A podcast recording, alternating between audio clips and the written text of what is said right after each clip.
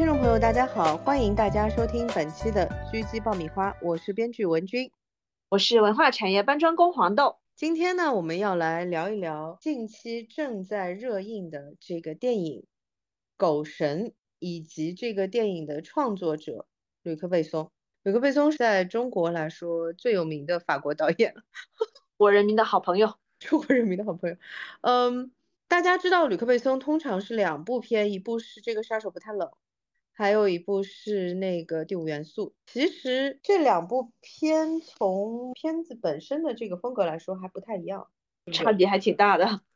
对，感觉就真的差别还挺大的。然后其实《圣女贞德》也是他拍的，我发现。还有我之前很喜欢的《碧海蓝天》，后面发现也是他。对，我在这次录这期播客之前，因为。我原来知道他就是像第五元素也好，这个杀手不太冷，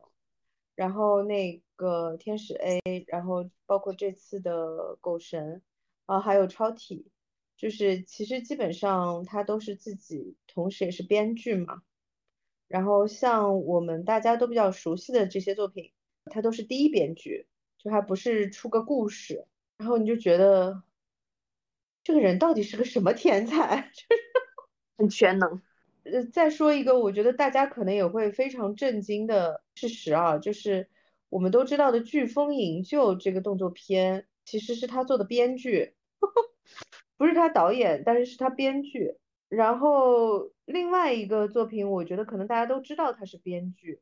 然后可能也误解他是导演，但他不是。就是那个 Taxi 系列，遗失速递，这个是动作喜剧嘛，然后也是非常早的一个系列的作品，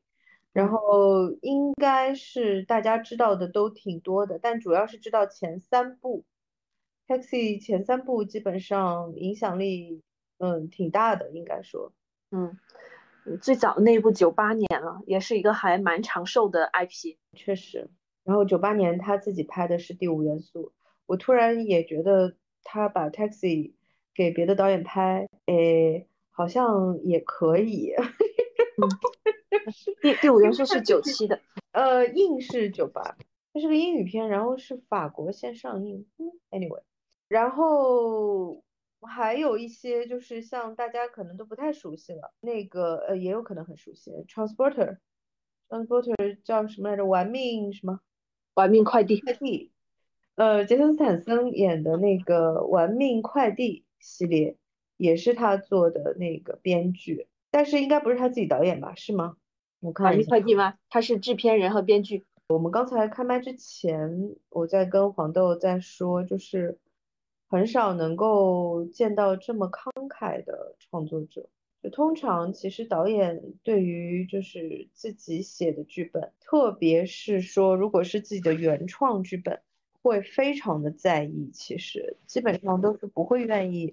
让别人来导自己的东西的。吕克贝松好像是一个很特别的例外，这样子，他为那么多的，对他为那么多的，就是其他的一些导演啊，就是提供了这么好的剧本，然后这么多年，而且就是如果不是这次去查了他的作品列表，很多我都不知道，就觉得这个人是个神一样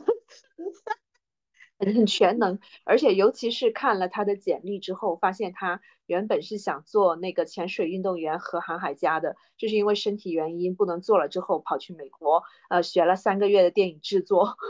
然后就学了三个月。来，这一段一定要详细说一下，来说一下。他幼年的理想是潜水运动员和航海家。十七岁的时候，因为潜水事故打破了童年梦想，然后他很快就调整了自己的人生目标，决心要做一个电影制片人。十九岁来到美国洛杉矶，学了三个月的电影制作课课程，然后就开始做一些实验的短片。然后八三年开始电影处女作，呃，最后的战斗问世，然后这一部是多次获奖，而且是黑白宽银幕的无声科幻片。二十三岁的他用三法郎的呃三法郎六苏拍成的。啊，我真的是会谢啊，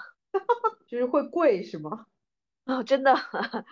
就嗯，嗯，就是我想要，那我去做。上上一个我想到就是这么就就是看到别人说啊，这事情很简单，我也去做，立刻就能做成的是丹布朗。丹布朗写小说也是因为说别人别人说啊，这题材很难写啊，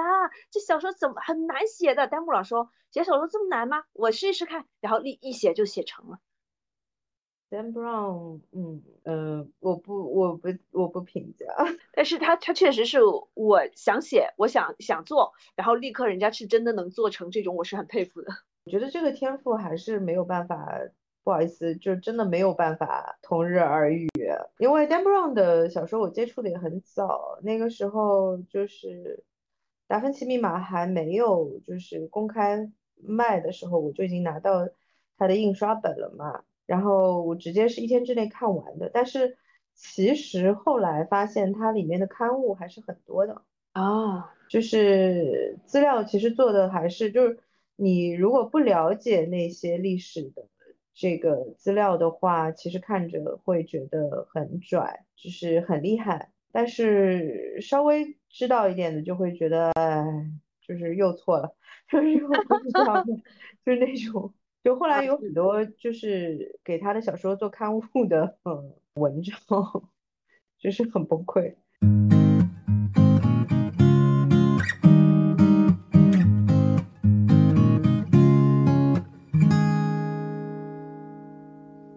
我们回过来讲吕克贝松，因为呃，我觉得其实就是属于那种天才型的选手。然后呢，我觉得在天才型选手里面，他又是非常难得的。就我刚才说的，作为一个创作者，他对于其他的这些导演合作者都非常的慷慨，他愿意把自己写的非常好的故事剧本去给到别的导演去拍，我觉得这个是非常非常难得的一件事情。然后我回过来讲一下，就是因为我刚看完《狗神》嘛，然后《狗神》这部片其实非常推荐所有的观众。去电影院一定要去电影院看是最好的，就是它里面的视觉的这个冲击就做的特别特别的强。之前其实一直到超体之后，基本上吕克贝松就已经至少在我印象里面就没有给过我那么惊艳的感觉了。再上一次就是超体之前是看那个天使 A 的时候有这种非常惊艳的感觉，但超体之后就几乎没有过了。然后狗神这一部是真的有震有震到我，然后因为自己作为行业内的人来说，它里面最难的就是我们通常都说不和不拍小孩戏，不拍动物戏，嗯，它这个动物多到让人啊，我当时也是一直在想说这这狗怎么调度，怎么教它做指定动作，哦，就是。我觉得他除了是一个天才的导演跟编剧之外，他也是个非常就是非常天才的制片人。你懂我的意思吗？嗯，应该你应该不知道我在说什么。就是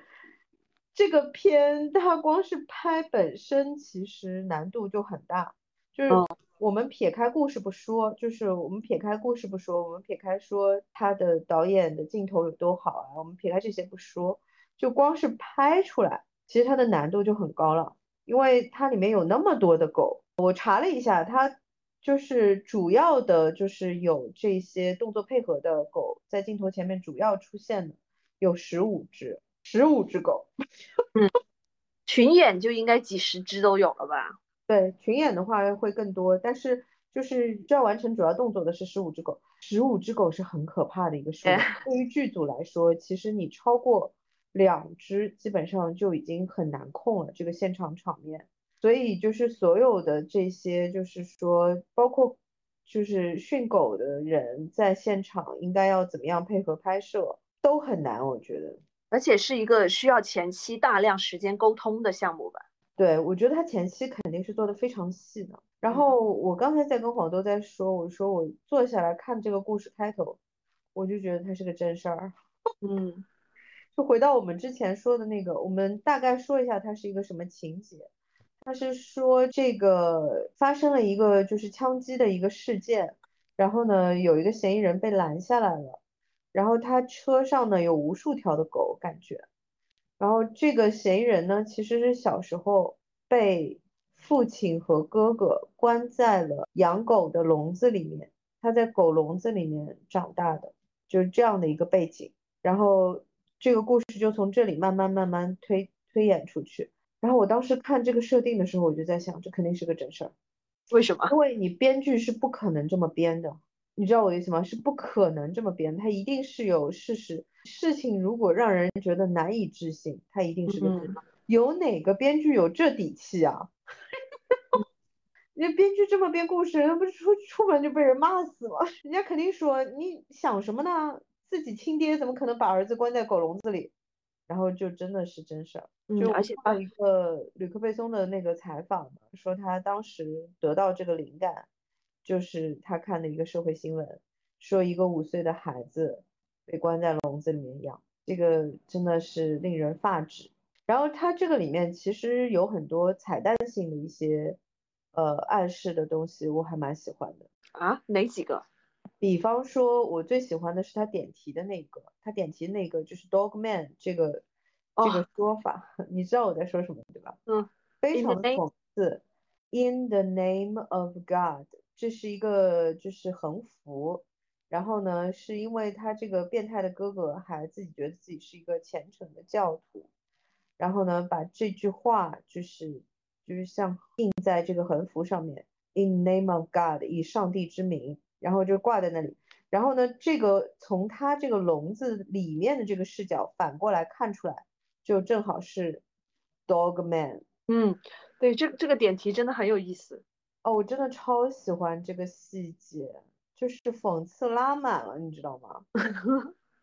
拉满了，然后呢，就是镜头处理上面又很漂亮。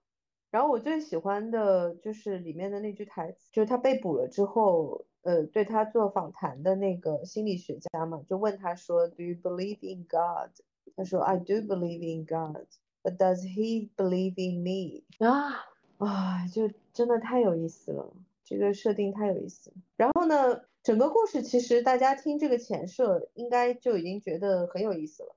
对不对？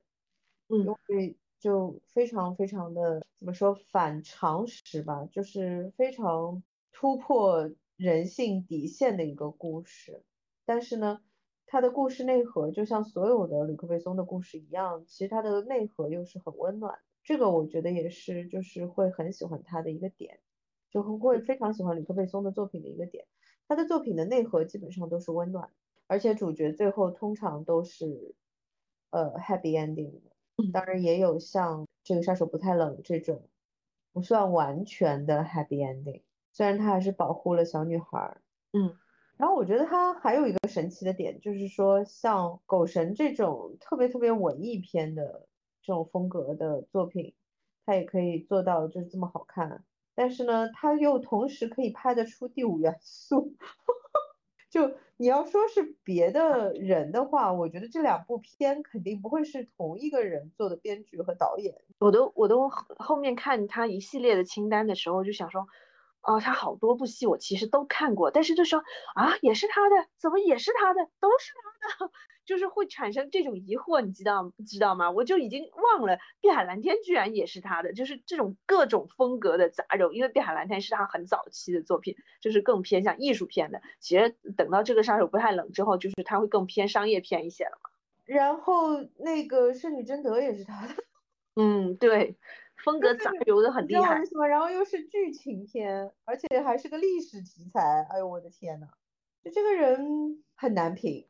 除了说他是个天才之外，其实很难评价，因为他的整个的这个就是擅长的类型实在太宽了。然后我个人其实最喜欢的几部作品，就是像那个，这其实我现在知道《圣女贞德》是他的，也也应该列到单子里面去。但是真的就是很难想象这个片会和其他什么第五元素啊，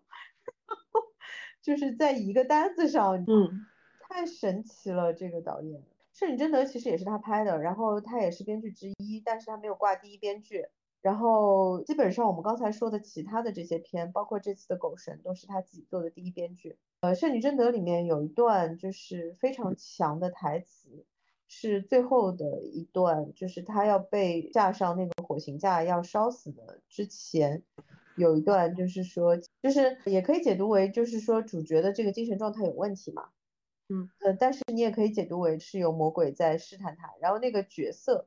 呃，Dustin Hoffman 演的，呃，Dustin Hoffman 就是演毕业生的那个呃美国的男演员，也是个非常好的男演员，也是拿过奥斯卡奖的。呃，我说这个点的点是想说那个角色的名字，我刚才去查了一下，那个角色名字特别有意思，是 Conscience，Conscience 就是一个人的良心，你直接翻到哦，是的，这个角色的名字竟然是 The Conscience，哼，太有意思了。然后这个对的，然后他们之间的这段对话也非常的有意思。因为圣女贞德是法国就是最著名的一个传奇故事吧，嗯，就是说一个牧羊女有一天得到了什么神的感召，然后她去见当时应该是路易十四吧，不是路易十四，哪个反正查理还是查理十四，然后去见对当时的国王嘛，去见当时的国王，然后告诉他说他将为他而战嘛，自己将为他而战，结果确实就是带领军队一路就取胜这样子，然后打到就是说国王不敢让他再继续打了，然后喊他不要打了，他还在继续往前打。哎，这故事听着渐渐耳熟，有没有？嗯，然后然后后来就是出卖了他嘛，嗯，然后就被对面的人抓了，被对面的人抓了之后，就是其实是要求他公开宣称说自己之前说的这些什么受到感召啊什么的都是骗人的，只要他愿意这么说就不会被烧死，嗯，他不愿意，然后就还是死了。这个故事其实应该说是被各种版本就是呃说过好多遍。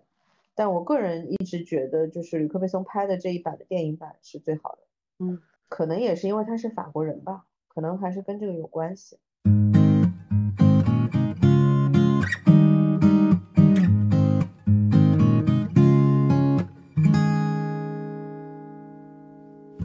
们回过来讲一下《狗神》。《狗神》这个片的内核依然是延续，我觉得就是延续他一直以来喜欢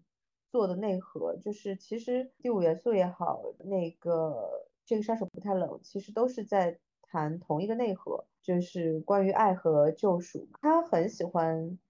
把故事的内核做成爱和救赎这样的一个设计，然后从这个角度来说，其实很多他的很多故事都是从同样的这个切进去的，然后。狗神的话，我觉得又在这个基础之上又，嗯，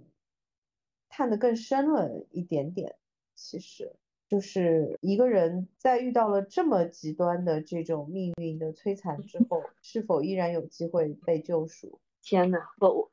就是我觉得他把整个就是他想要说的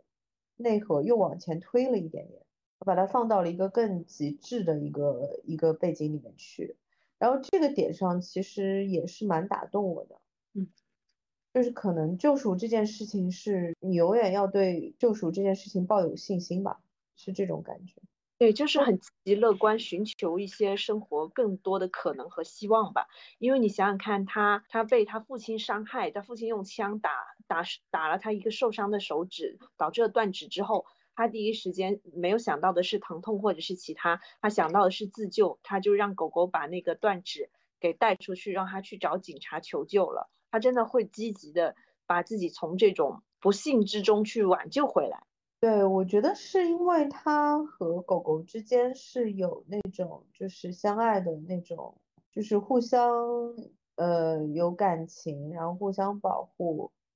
嗯，帮助的那种。就是心情在，所以就是说，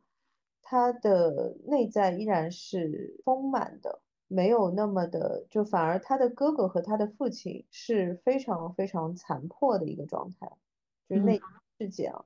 而他的内心世界其实是被那些狗狗的爱是充盈的，就是，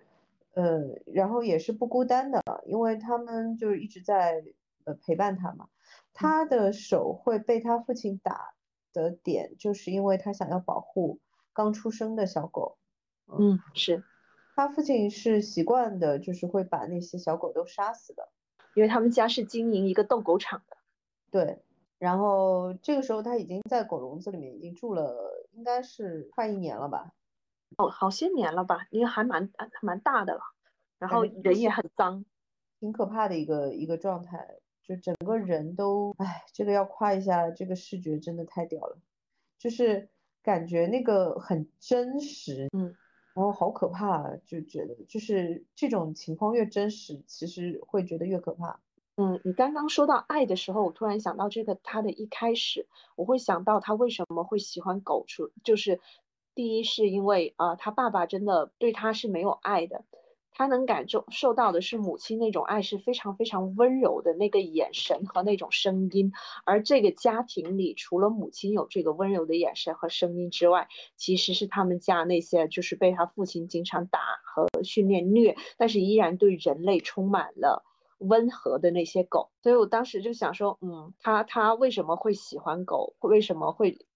会到一直以来都会跟狗相依为命，可能也是跟他这个童年因素是有关的。就是在那个家庭里，就是唯二对他产生温情的东西是只有他妈妈和狗。然后他妈妈，他一开始也说了，是个懦弱的人，就是他能在这个社会里生活在人类社会是能生活的，所以他选择了离去。其实他在第一段就有说到嘛，就是那个是这样。他被抓了之后，就有一个心理学家，就是其实是应该是来给他做评估的，我的感觉是的，就是评估他的精神状态是不是正常。然后呢，他在跟他对谈的时候，就是这个这个心理学家会问他很多的问题嘛。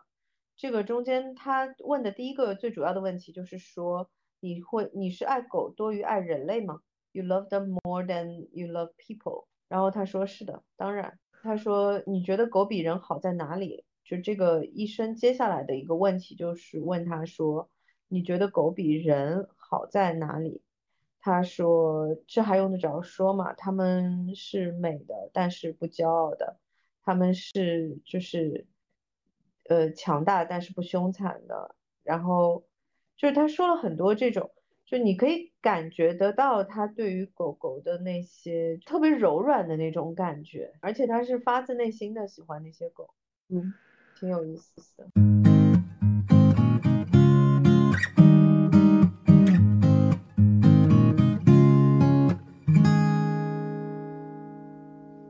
吕克贝松那些狗的设定我也觉得很可爱，挺法式风格的，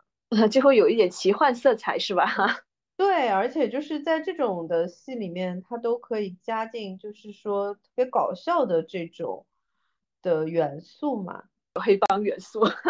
就比方说这个狗是特别听他的指挥的，然后呢，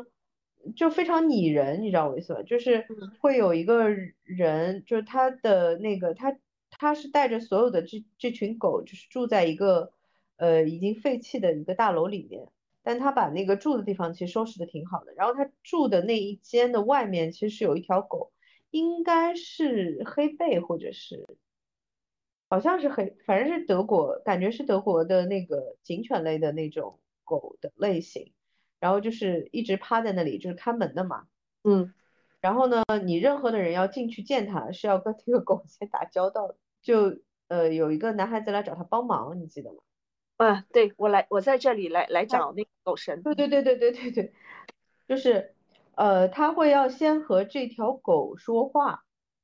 就这种点上，其实非常的法式，我觉得就是这种幽默感，就是 他会跟他说说，诶，我是来见，就是他跟他说话的方式呢，就像跟一个人说话是一样的，对，就是那个跟守卫说话，对，然后最好玩的是这个狗回应他的那种方式也是非常人类的那种方式，就是上下打量他，嗯，打量他，然后打量到就是他有一点就是发毛那样子，就我我每次看这种的。呃，叙事就会觉得特别特别的法国，特别 好笑，就是那那种呃，狗狗给他拿手机，然后给他拿那个白糖黄油这些场景，就真的就很就是是这这个片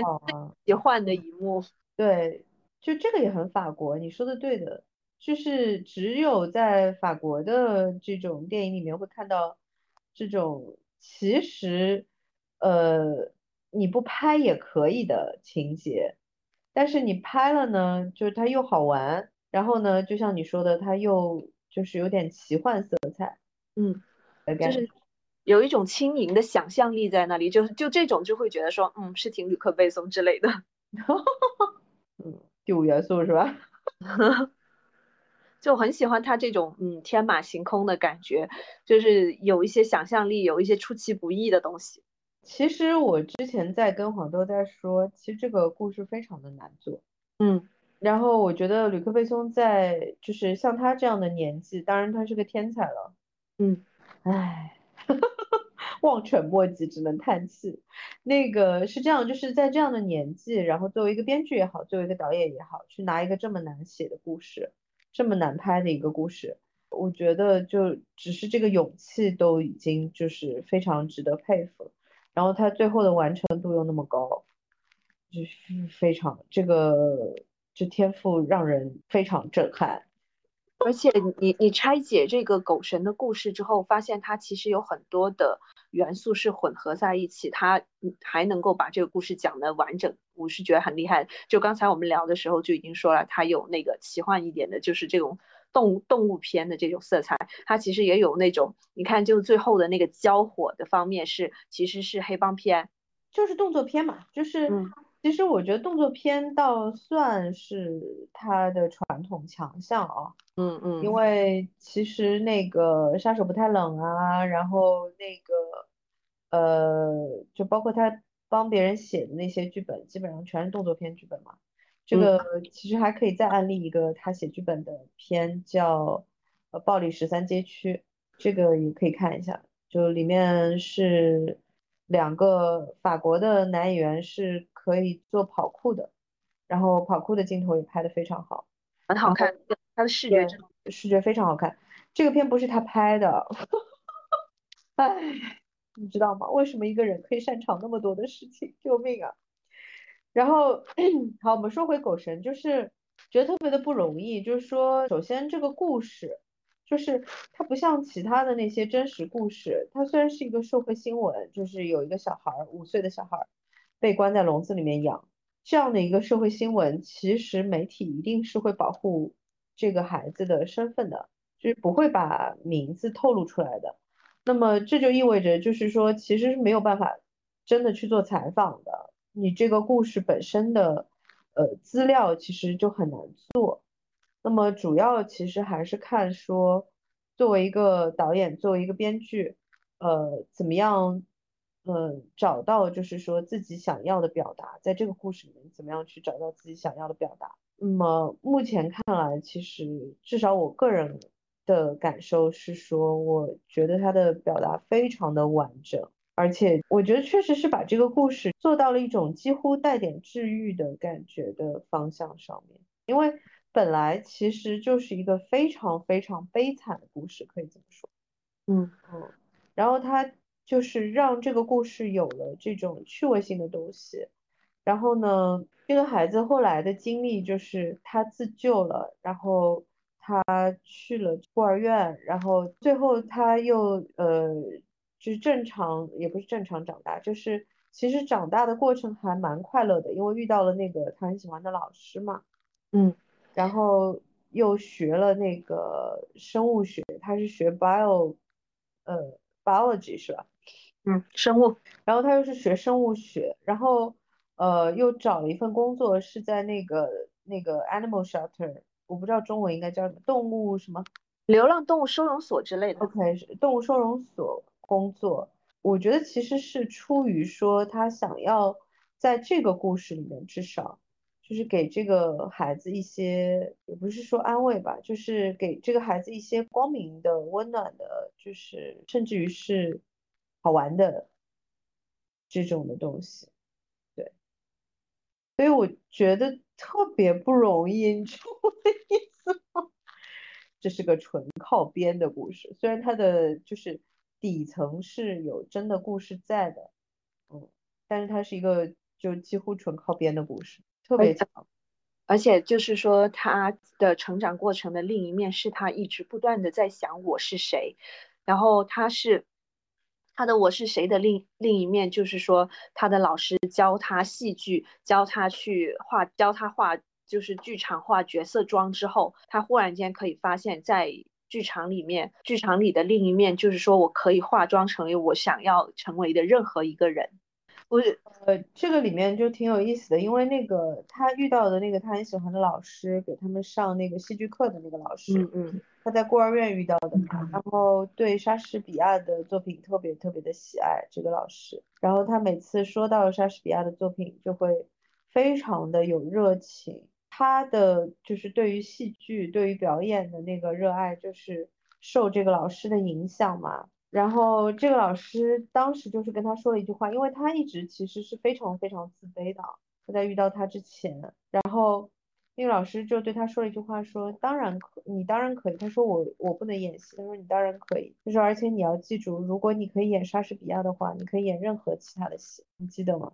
然后他后来去一个就是变装的那个酒吧去应征那个演员。当时那个老板一开始就不想用他嘛，然后说的就是说我们这个是一个变装的一个酒吧，就意思就是你演不了这个。然后他说，如果你能演莎士比亚的话，他就把那个老师对他说的那段话又说了一遍。如果你能演莎士比亚的话，你能演一切其他的角色。是。然后那个镜头我印象非常深刻，他头抬得很高，然后那个镜头是一个仰拍的一个镜头。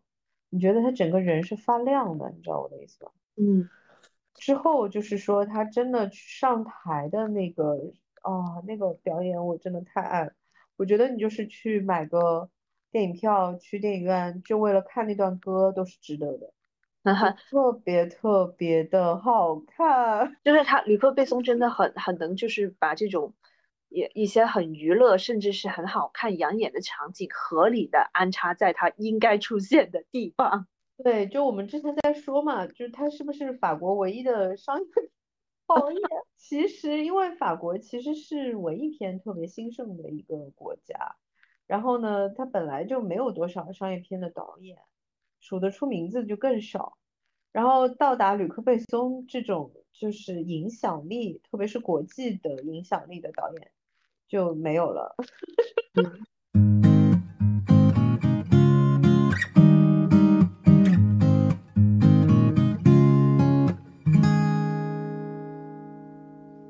特别是从《狗神》这个作品来说，他又是一个完全可以拿捏文艺片的导演，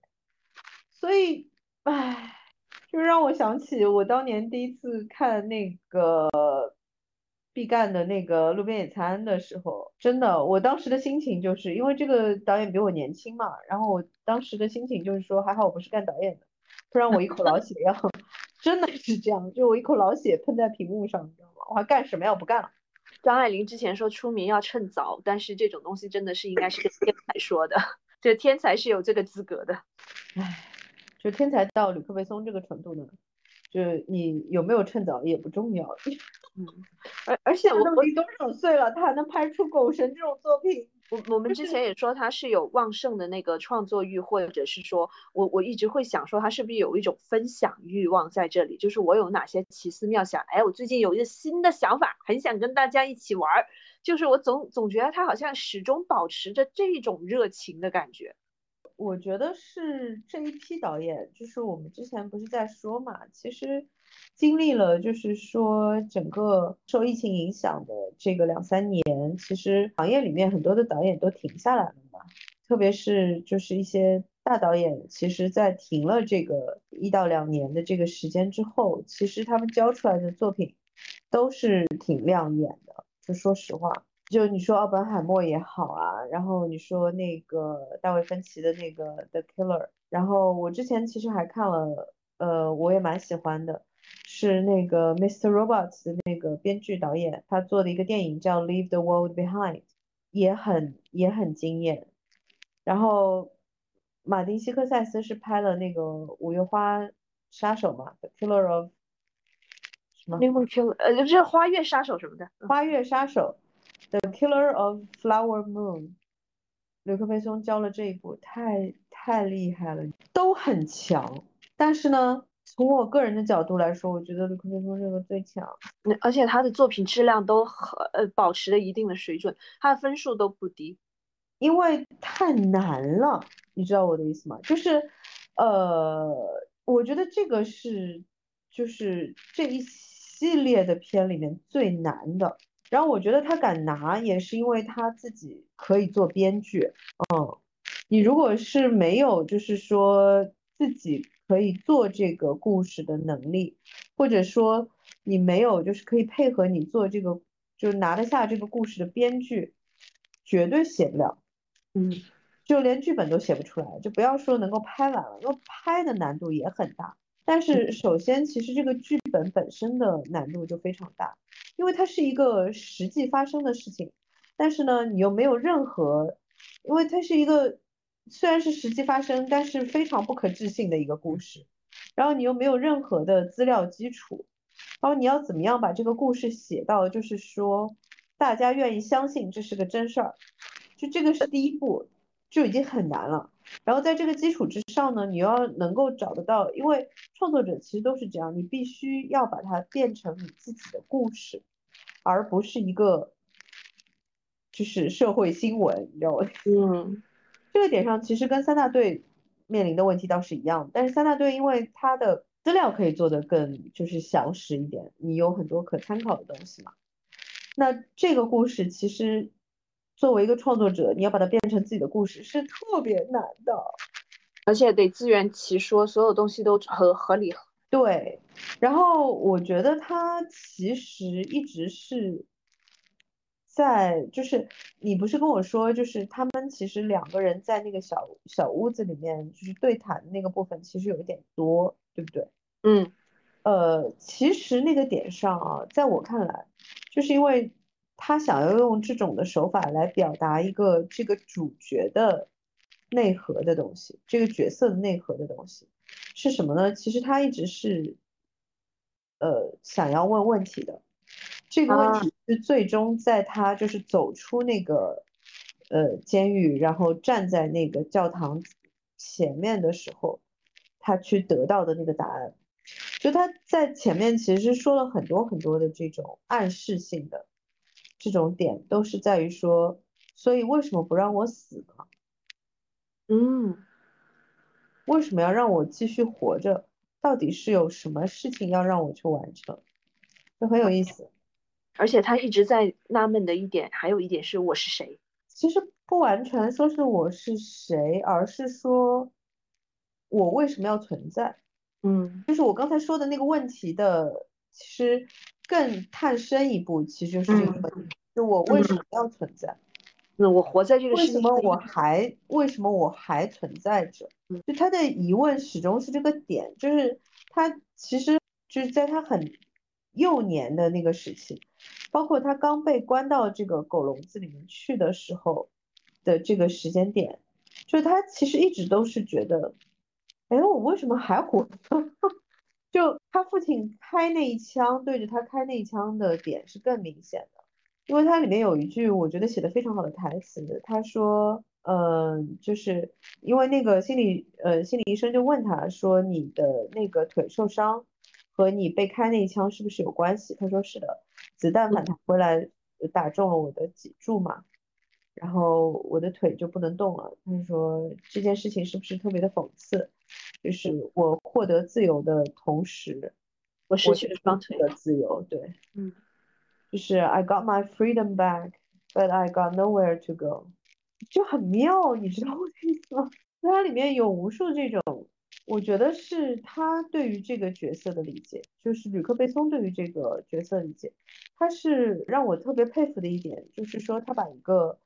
如此难以转化为你自己的角色的这样的一个人，完美的转化成了自己笔下的角色，嗯，具体化，就是一点都没有这种，就作为一个非就是专业类观众，就是像你看下来，你就会以为这是个纯虚构的故事，嗯，这个其实就是他成功了，因为他让你以为这是一个完全由他创造的角色，嗯。而不是一个就是真实存在的人，非常非常厉害，因为特别难。作为这个角色来说，特别难变成他自己的。嗯，然后他做的特别完整，唉。然后其实我还想稍微再聊一下第五元素。呃，首先再说一下《狗神》这个片非常的推荐，因为它的视觉做的非常漂亮。呃，我这次因为刚去完哈尔滨回来嘛，我得到的一个很大的震撼就是说，哈尔滨的娱乐业特别特别特别特别的卷。然后呢，呃，我觉得其实法国也是一样的，就是因为其实娱乐行业是他们就是起家就是这么起来的嘛，他们嗯本来是整个欧洲的这个娱乐业的中心嘛，嗯，你是说后模仿康康舞之类的那种是吗？对，就是所以我觉得就是说这个底气还是在的，就是它的这个可观性非常的强。就无论你是就是喜不喜欢这个故事，你都不会失望的，因为它的镜头啊，然后这个里面娱乐性的元素实在太多了，特嗯。别的厉害，嗯，非常推荐。而而且我很喜欢他的夹带私货，就是他狗狗狗狗专门让他他专门让狗狗去劫富济贫，然后别人问他的时候，你你为什么要要偷富人的东西，他就说这是社会财产再分配。对，这个好好笑，就是社会财产再分配嘛。然后那个心那个心理医生就是说，他说他说可是这是违法的，他嗯，说可是法律就是为了保护富人，然后欺负穷人的。对 对，我凭什么不能再再把它给改改？笑死我了。嗯，唉，而而而且就是他和这个女医生的有一段我非常喜欢，他就会说，女医生就会说，嗯，你为什么愿意把你这么多故事我故事跟我说？他就会他的那个原话我已经忘记了，但是我印象。他的原话是，因为我和你都是受过伤害的人。对对对，就我我真的发现他真的非常能察觉到人心呃柔软和脆弱的地方，就是因为这个女医生就是也是跟她成长在一个相似的家庭，就是这个女医生的爸爸是暴力狂，老公也前夫也是暴力狂。哦，我突然间想到这种细节，我就是嗯，一瞬间就会哦，被对，就会他的原心碎。话是说我们都是被虐待的。嗯怎么说呢？就是整个片其实可看的点还真的蛮多的。然后我依然觉得，就是他唱歌的那几段真的真的可圈可点，因为我在他的第一段的表演的时候，真的就看哭了。嗯就我已经很久没有说在电影院有一段其实是娱乐性的镜头，你知道我的意思吧？就是呃，你能够就像你刚才说的，就是他做的特别严丝合缝，你一点都不觉得就是生硬。嗯呃，这一段的表演出现在这里，甚至于就是说特别的完美。嗯，就是它又是一个作为角色本身的一个表达，然后呢，它又是非常有观赏价值的，它的娱乐性又很丰富。然后我会哭，其实是因为说他的那个歌词，嗯，对他嗯，选的几首法国歌都很很凑巧，都很，但是正好拼拼上了那个。这个不是凑巧，这个就是选的呀，这怎么可能是凑巧了？对，我说错了，就是就是很奇很巧妙的把这个拼图给拼完的那种感觉，对，就就是是他对于他自己内心世界的表达，很多就是通过这个歌的歌词来完成的。然后，因为他是去一个变装的酒吧演出嘛，然后他就是穿的女装，然后化了很浓的妆，然后在台上那样子，然后唱歌表演，这样特别特别的动人，救命啊！唉。我还想稍微说一点第五元素，因为第五元素之前稍微呃补了个课嘛，呃，我觉得我嗓子已经不太行了，亲爱的。嗯，要要歇会儿吗？还是怎么样？没事没事没事，赶紧弄完。嗯呃，我还想稍微聊一点第五元素，因为呃第五元素其实应该知道的听众可能是最多的。第五元素其实呃我觉得是它震撼到全世界的第一个作品。嗯嗯，就是什么呢？就是说。啊，不对，嗯，这嗯。个杀手不太冷，这个杀手不太冷是另外一个方向的风震撼，你知道我的意思吧？因为第五元素，你任何的就是科幻片，肯定要提第五元素，为什么呢？因为它首先它是个原创，嗯就它不是一个有任何的科幻小说的这个改编基础的这样的一个作品。然后呢，它的故事是如此的完整，然后所有的元素都做的就是超出了，就是你能够就当时的人的，因为它是九十年代的作品嘛，嗯，超出了所有当时的人的这个想象的边界的感觉。而且他很多的那些想象中的世界，我们现在还没办法做到，但是有一些能做到了。哦，我真的就是觉得现在看，就我现在回过去看第五元素，我还是觉得说他是想象力很好。就即使到现在去看，还现在科技发达到这种程度了，就还去看，还是觉得他很厉害。嗯，对，而且他有一些就是其实真的是前无古人后无来者的一些，比方说那个。呃，那个太空，呃，就是外星人唱的那个歌剧，哦，那首歌不是说是超难唱的吗？对，就是很变态的难唱，但是呢，就是很好听，你知道吗？就就就是会让你觉得是另外一个世界的声音。呃，然后它所有的那些设定，因为第五元素的设定呢，其实是后来就是反复、反复、反复，呃，被一些其他的片致敬的。嗯，然后九十年代能够做到这样的一个科幻元素，那真的是就是无比的惊艳。嗯，但是关键还不是这一些，就是说，嗯，他其实说了一个无比简单的故事，然后呢，用了一个就是说，我觉得是吕克贝松，呃，一直以来就是贯彻始终的这样的一种就是女性角色的设计。就是这个女性角色既非常的强大，就是说，呃，战斗力爆表这种非常的强大，但是同时呢，嗯，她又是非常非常的单纯，非常就是纯真的，嗯，这样的一种设计，然后也非常的可爱。然后你仔细想想，其实这个杀手不太冷里面，那女孩子也是的，然后天使 A 也是的，然后就。做的，唉，真的做的可好。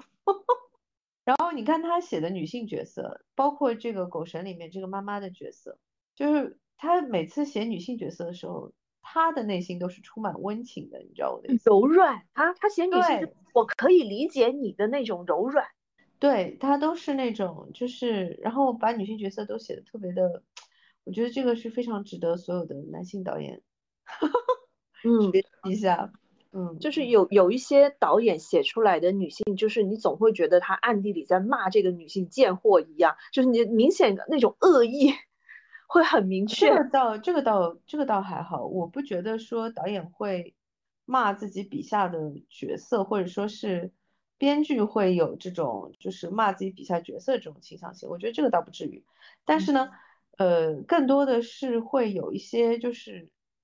就是怎么看都是个男性角色，只是把他的 性别改成了女。对，就是因为我最近除了在研究，就是在重新研究吕克贝松的这个呃电影之外呢，我在研究就是那个《深渊人》（Equalizer） 的编剧，因为《深渊人》的这个编剧呢，其实有很多很多的时候，其实风格和吕克贝松的呃作品是有点像的，其实包括他们用的就是主角。呃，因为实在太类类似了 啊，什么类似？往下讲，呃，斯坦森也演了那个谁的那个机械师啊，机械师也是深渊人的那个编剧写的，然后斯坦森演了他的机械师，然后呢，这个呃，吕克贝松呢，呃，写了这个第五元素，呃，然后，哎。还写了那个什么，然后吕克贝松第五元素用了布鲁斯威利斯，然后那个深渊人的编剧有一个叫十六个街区 sixteen sixteen blocks，也是用的这个布鲁斯威利斯。然后呢，因为他们的台词风格又有一点像，然后我怎么看都有点像，但是呢，在这个点上就很明确可以区分出两个人是什么呢？就是。笔下的女性角色，嗯，那个编剧写的女性角色呢，就比较像男性角色。怎么个像法？啊，他就是个男的，他除了生理性别是个女的之外，他基本上就是个男的。就是那个编剧最新的一个作品叫《Fast Charlie》，《Fast Charlie》是布鲁斯布鲁斯南演的，然后它里面那个女主应该也是大家很熟悉的一个女演员，也是大家蛮喜欢的。就是在那个死侍死侍里面演他死侍的那个女朋友的那个，嗯，我就也蛮搞笑的那个片，演他女朋友的那个女演员嘛。然后它里面就有一段，就是说有一群，他是一个首首先他是一个给那个死死去的宠物做，就把死去的宠物做成模型的，还是做成干尸啊，反正就我不知道应该怎么说，反正你可以摆在家里面。嗯设设定有点甚，然后 anyway 就是他是干这个工作的，然后呢，呃，就这个电影里面的设计他是干这个工作的，然后呢，它里面就有一个就是说有有有两个男的冲到他的家里面，就是威胁他，因为要找一个他死去的那个前夫，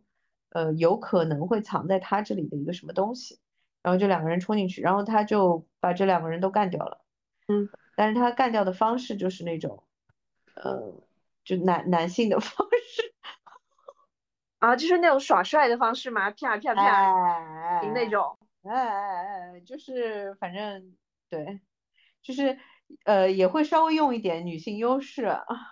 啊，比但是没有更多细节了。对比方说让你误以为他有性暗示这种，就是你在吕克贝松的笔下是不可能看到这种东西的。吕克贝松里的女性角色，我觉得都都是他的缪斯女神。就是你说的对的这个点，就是说她真的是所有的那些女性角色都是他的女神，就是他在写她们的时候写的是女神，嗯而不是人类角色。嗯，你看第五元素就直接夸了是最完美的人。嗯，那个 Mila 是很，特别是那个时间段确实很完美啊。而且最好笑的是第五元素的时候，他反复的强调了这个 事情。嗯，就感觉是就是对对着这个对着他喜欢的女人吹彩虹屁。说那个人类的 DNA 是四十对的那个那个什么，反正然后他们是二十万对嘛，就我们是四十对，四十对，他们是二十万对，two hundred thousand，然后一一然后一双断手就能四十个对吧？你的意思是说四十个二十对？对对，我印象中是二十对，因为我也刚看对对对，二十对，然后他们是十万对，人类的 DNA 是二十对嘛，他们是十万对，然后就是说，他说用大白话说的意思就是说，嗯，他是完美的，超可爱。然后你看他即使台词里面没有暗示，嗯。像那个什么这个杀手不太冷啊之类的啊，那个女性角色都就是可爱啊、美啊，然后嗯、单纯啊，然后就都是这种感觉的设计，特别的动人。我我个人会觉得说他可能更最像他本人，这些都是像可能是更多有幻想，或者是他分享出他想象中的世界的那种感觉，而而只有碧海蓝天，我感觉是在说他个人的故事。呃，一般来说，就是导演的，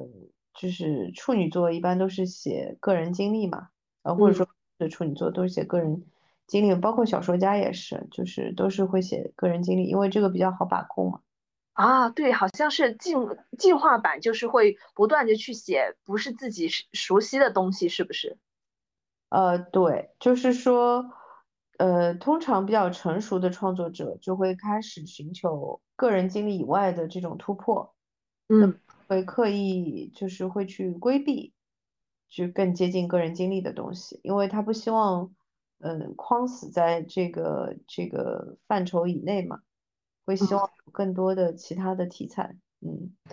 而且是我们通常看到的，就是导演可能他都会擅长某一种类型，就例如说马丁斯科塞斯可能是黑帮片多一些，大卫芬奇可能是犯罪片这种多一些，而吕克贝松是真的，他好好范围好广啊，跨领域跨的有点广。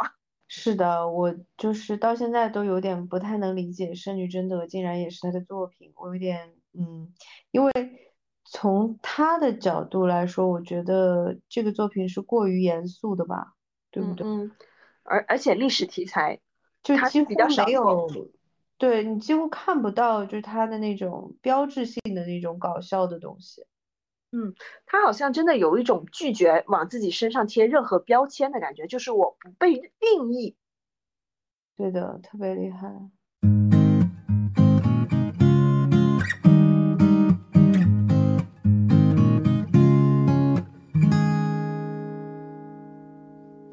我记得好像是天使 A 还是哪一部的时候，他已经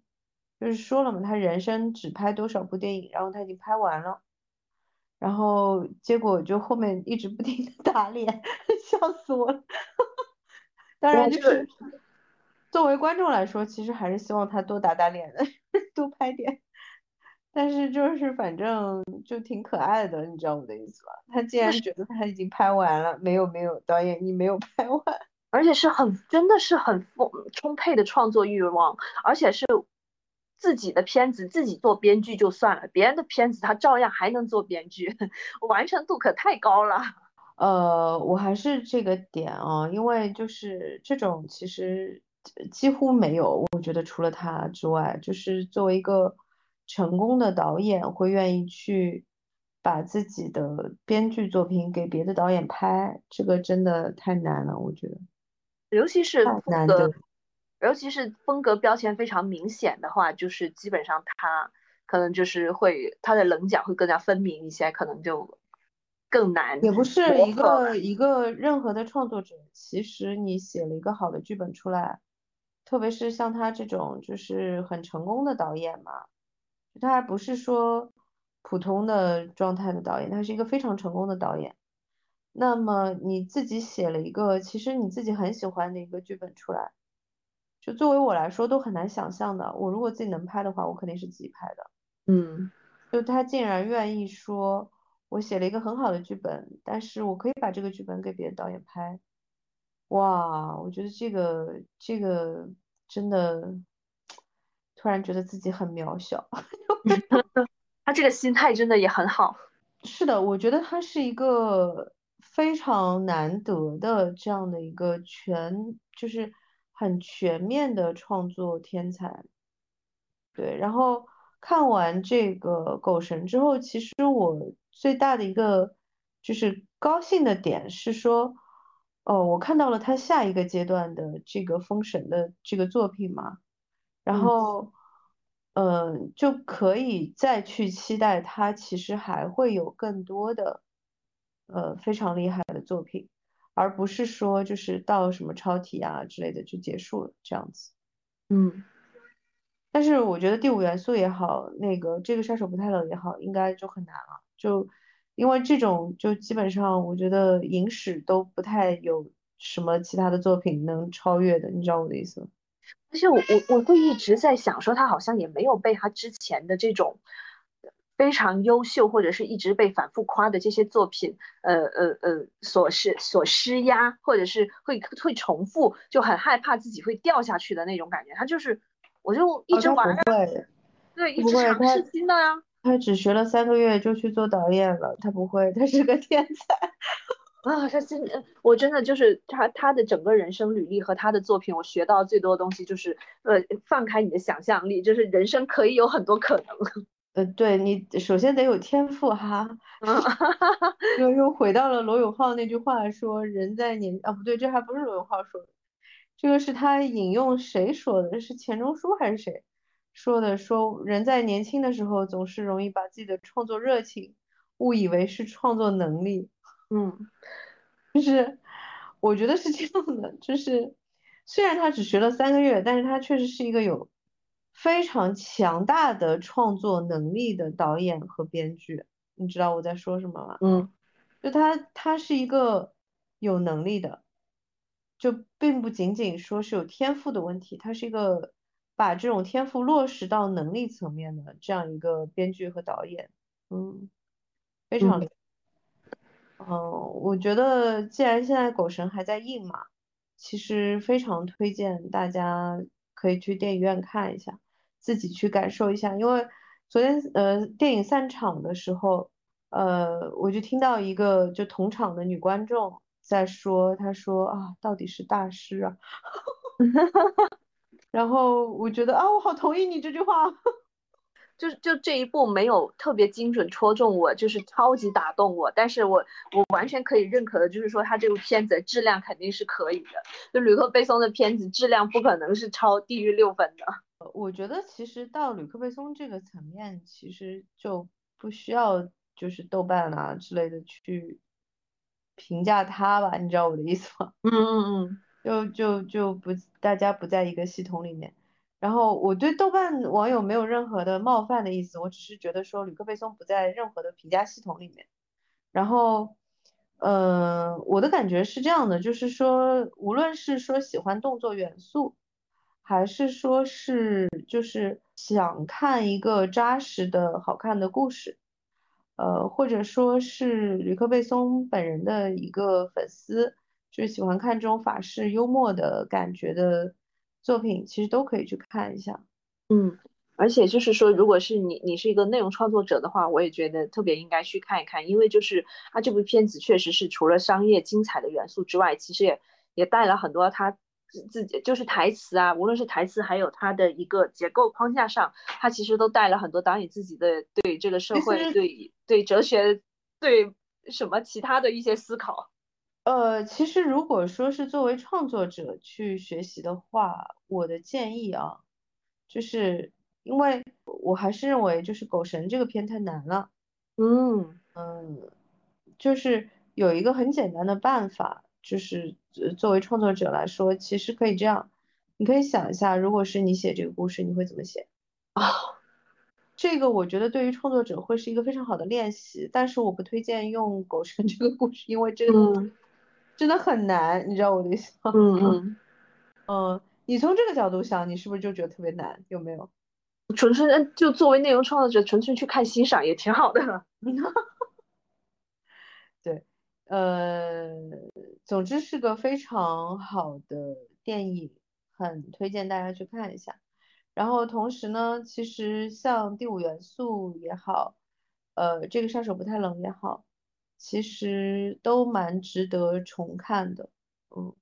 都是作为吕克·贝松导演和编剧的作品来说，嗯，